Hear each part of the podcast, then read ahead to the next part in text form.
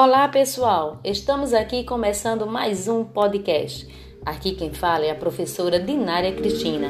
O nosso tema de hoje é a história do Dia das Mães e ele vai especialmente para todas as mães da Escola Municipal Palmira de Souza. Sejam bem-vindas ao nosso podcast.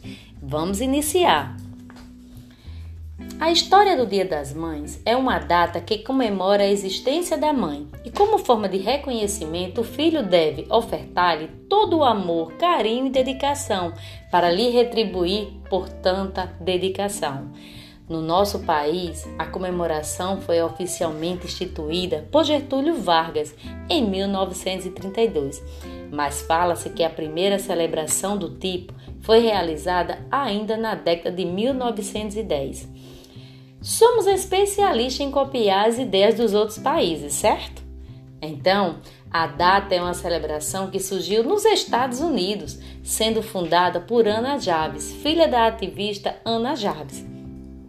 A história nos revela que, na antiguidade, festivais e celebrações aconteciam como homenagem às figuras maternas. Podemos observar então que, desde tempos muito remotos, as mães são enxergadas como figuras importantes dentro, da família e da sociedade. Mas como Ana Javes conseguiu criar uma data tão importante para os dias de hoje?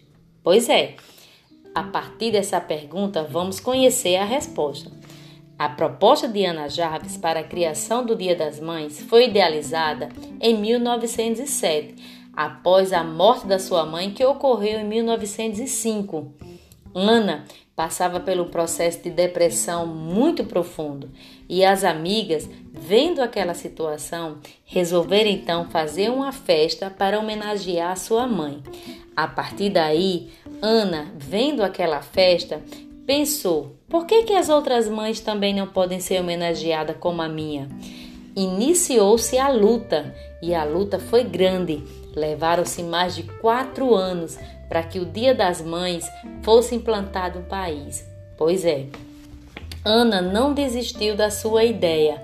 Iniciou-se assim toda uma batalha que terminou no Congresso dos Estados Unidos em 1914, quando o então presidente da época formalizou e todo o território nacional passou a comemorar.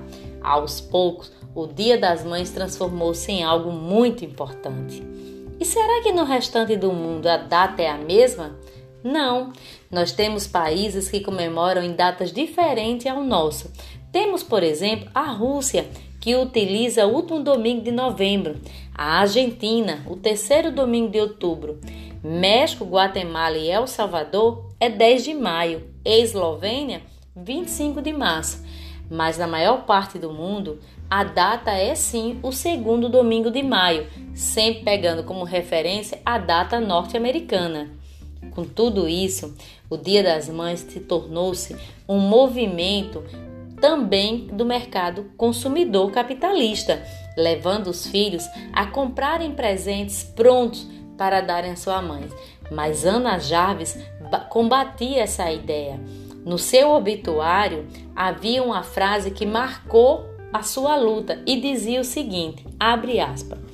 Um cartão impresso não significa nada mais que você é muito preguiçoso para escrever para a mulher que fez mais por você que qualquer outra pessoa no mundo. E tortas, você leva uma caixa para a mãe e então come tudo você mesmo. Um belo sentimento. Fecha aspas. Ana Javes critica esse movimento capitalista e essa ideia de que você compra um cartão pronto ou um presente e oferta como forma de gratidão.